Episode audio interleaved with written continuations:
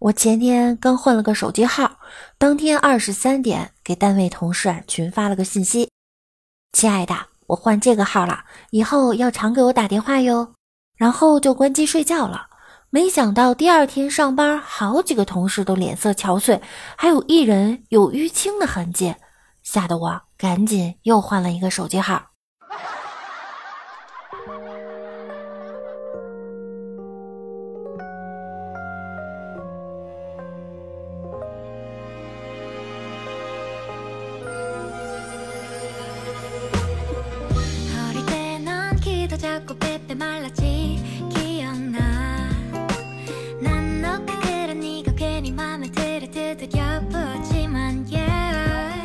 各位段友，晚上好！欢迎您收听由喜马拉雅 FM 独家播出的娱乐节目《万事屋》，我依然是你们肤白貌美、声音甜、帝都白美就差富的主播六六呀。今天早上我坐公交车，车上有很多人。后来我要下车的时候，我前面的小哥哥蹲下捡耳机，这时司机突然刹车，我没反应过来，就骑到了他背上。然后他居然背着我站起来了。公交车上欢乐多，特别是人多的时候，特别是司机师傅急刹车的时候，特别是旁边有大妈的时候。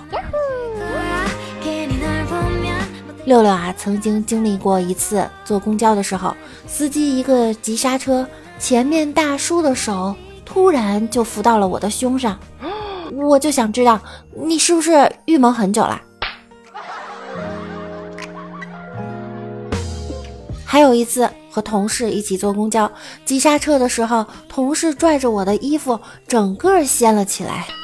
哎，大家在坐公共交通的时候，有没有发生什么搞笑的事儿呢？可以和六六一起分享一下。一个外地人拿一张五十元的钞票，在售票员面前一边晃着一边说：“见过没？见过没？”售票员愣了一下，干脆拿出一张一百的，显示了一下，说：“你见过没？”谁知最后售票员才搞明白，那个人是想去建国门。有一个漂亮小姐上公交车后，从包里拿出纸巾，使劲擦了擦座位。不料他正要坐下时，却放了一个屁。旁边的一位先生听到了，打趣地说：“小姐真是爱卫生，擦了那么久还要吹一下。”有一次，公交车司机急刹车，我拉着杆旋转了一周，还坐到了旁边大妈的腿上，大妈防了我一路。还有一次，一位大妈上车，司机突然急转弯，大妈直接被甩坐在旁边大叔的腿上。大叔慌张地说：“哎呀，你干嘛？旁边有座位啊！”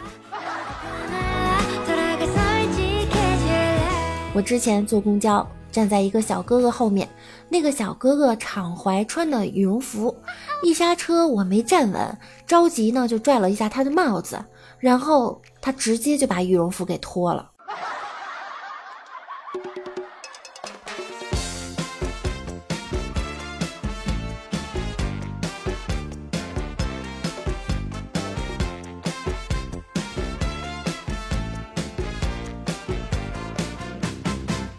我有一次啃着肉包子，结果司机一会儿刹车一会儿松刹车，我当时就心想我要攥紧肉包子。当我站起来的时候，发现肉馅儿没了，那个肉馅儿居然掉在了一个秃顶大叔的头上。我当时真的没有勇气去认领我的肉馅儿。在地铁上，一个妹子突然大叫。盯着我胸，看什么看？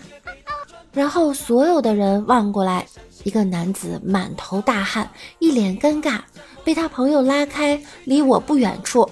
只听他朋友说：“你盯着他做什么？又不漂亮，又不丰满。”那男的委屈地说：“很少见穿那么低胸都没有一丁点沟的，我想再找找。”大学有一次和室友坐车回学校，我们坐在最后一排，舍友那个位置是最后一排正中间，刚好没有前面座位可以挡着。司机一个急刹车，室友差点扑出去，然后我就拉住了他的内衣带。有一次坐车没位置，我就站在车头玩手机，然后我手机一个没拿稳，砸到前面小哥哥的裤裆上。我当时目瞪口呆，不敢去拿，和小哥哥两眼互看，无言以对。然后小哥哥自己拿起了我的手机，塞给了我，顺便还给我让了个位子。公交车上，一少妇抱着貌似五六岁的儿子打盹儿。之后大姨妈好像来了，流了好多血，位子上流了好多。快下车的时候啊，发现了，估计他是不好意思了，突然大叫：“哎呀，宝贝儿，撑住，就到医院了，坚持住啊！”抱着儿子就冲下车了。一次我坐车被一个小孩打了一下，我怒道：“你为什么欺负大人？”小孩说。你不是大人，你是不良青年。本人心里咯噔一下，难道他还看出本人的不良史了？虚心的问道：“我哪儿不良了？”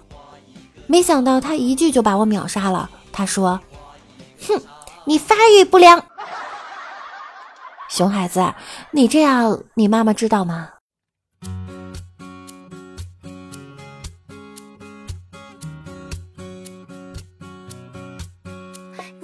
欢迎您乘坐五十五路公交车，上车请自觉买票。这时，一个青年上了车，老年卡。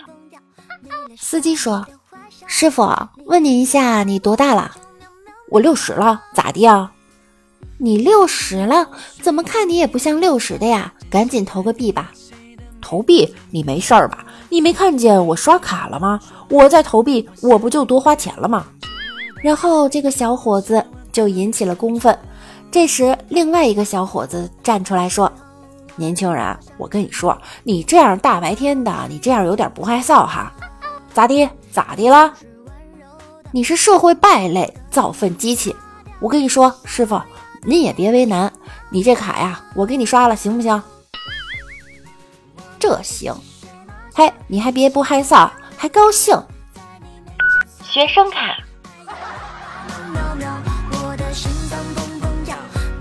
老刘，怎么样？今天赚了多少？哎，别提了，本来赚了两千多，后来全花了。你呢？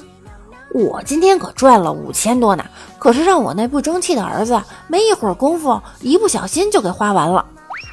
我在想，靠，这俩人是干什么的？一天能挣这么多钱？纳闷了，这么有钱还挤什么公交车？老刘说，这欢乐豆也太不好赚了，就亏得容易。我顿时，以前不玩游戏，觉得花二百块钱买皮肤的都是傻子。后来我变成了那个傻子。以前不网恋，觉得网恋的都是傻子。后来我也变成了那个傻子。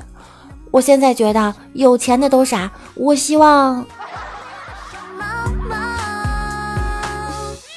武则天证明了成功和性别没关系，姜子牙证明了成功和年龄没关系，朱元璋证明了成功和出身没关系，马云证明了成功和长相没关系，比尔盖茨证明了成功和学历没关系，而我就比较厉害了，我证明了成功和我没关系。哼！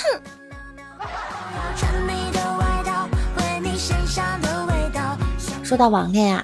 深圳一女生通过微信聊天遇到一个叫王先生的网友，两个人聊得非常开心。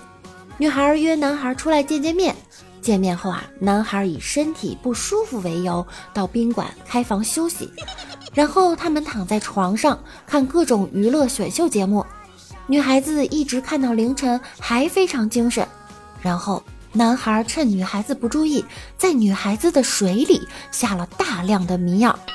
在女孩意识迷失的时候，男孩从女孩手中抢走了遥控器，调到中央体育频道看起了世界杯。What？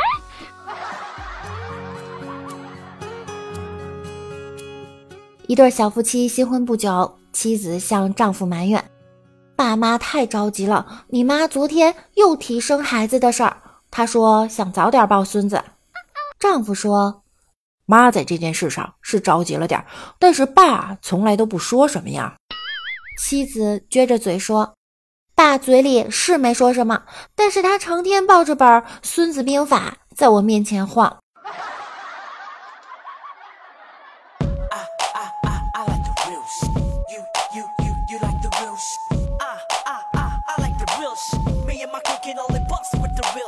据资料显示啊，每天看美女十分钟可以使人延长寿命，赏心悦目，使人开心；每天有计划的运动可以使人充满活力，起到强身健体的效果，让人充满自信。时间是沉淀一切痛苦的良药，可以让你忘记一切烦恼。俗话说得好，一寸光阴一寸金，足以体现时间的重要性。那么总结起来就是啊。美女和你做运动，而且时间长，我们才会充分的快乐。昨天冷毅哥哥找我哭诉，说新交的女朋友又分手了。他和女朋友是异地，昨天下班晚，等到十二点也没有电话。作为男人，就很主动的给女朋友打电话过去。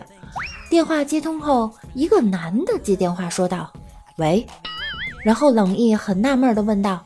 你谁呀？对方又说你找谁？冷毅就说我找思思。哦，她睡了，我是她男朋友。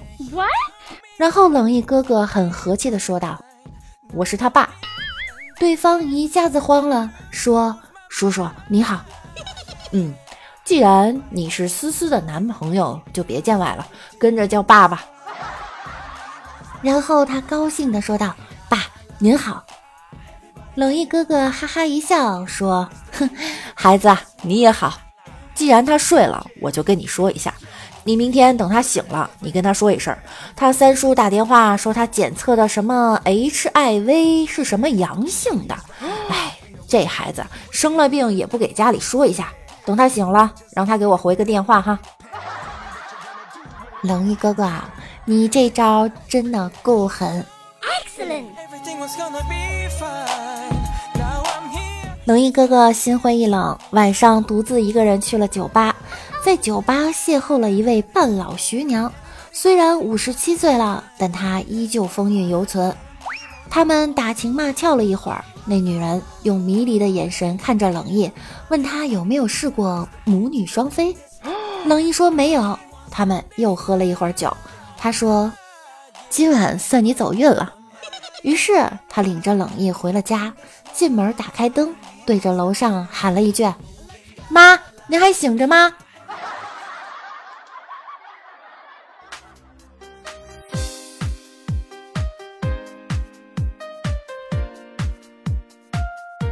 好了，以上就是本期节目的所有内容了。喜欢我声音的小可爱呢，可以点击节目右侧的订阅按钮，关注我，多多评论，多多分享，谢谢大家的支持。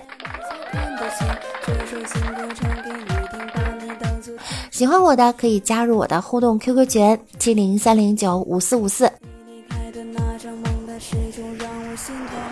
主播每晚十点也在喜马拉雅直播间等你们哟。